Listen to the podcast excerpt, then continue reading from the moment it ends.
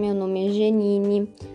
Hoje, então, o meu podcast é sobre educação fiscal, onde eu vou estar tá explicando um pouco sobre o que seria isso, como que ela é aplicada dentro de uma empresa.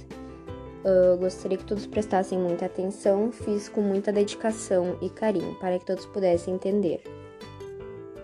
Então, a educação fiscal, ela seria um programa do Estado que é desenvolvido nacionalmente, onde busca explicar informações e conceitos sobre a gestão fiscal, favorecendo a compreensão e a intensificação da participação social nos processos de geração, aplicação e fiscalização dos recursos públicos.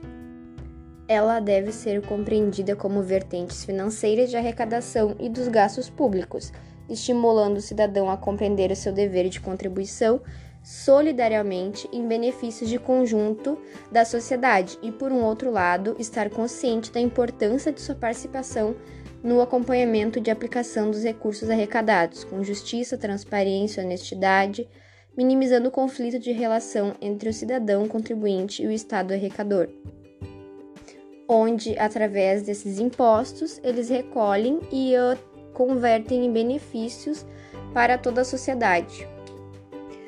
A PNEF, que é um Programa Nacional de Educação Fiscal, ela tem uma missão, que é compartilhar conhecimentos e interagir com a sociedade sobre a origem, aplicação e controle dos recursos públicos, favorecendo a participação social, sendo a visão de futuro ser reconhecido como programa de excelência pelo Estado, sociedade e pela comunidade internacional na promoção da cidadania fiscal.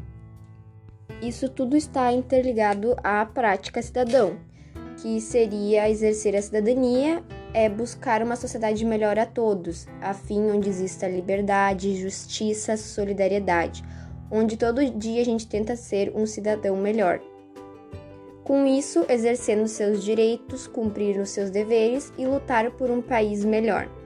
O grande desafio da educação fiscal é mostrar às pessoas que o público, as coisas públicas, ela é de todos, então por isso a gente deve contribuir, ajudar para tornar algo sempre melhor.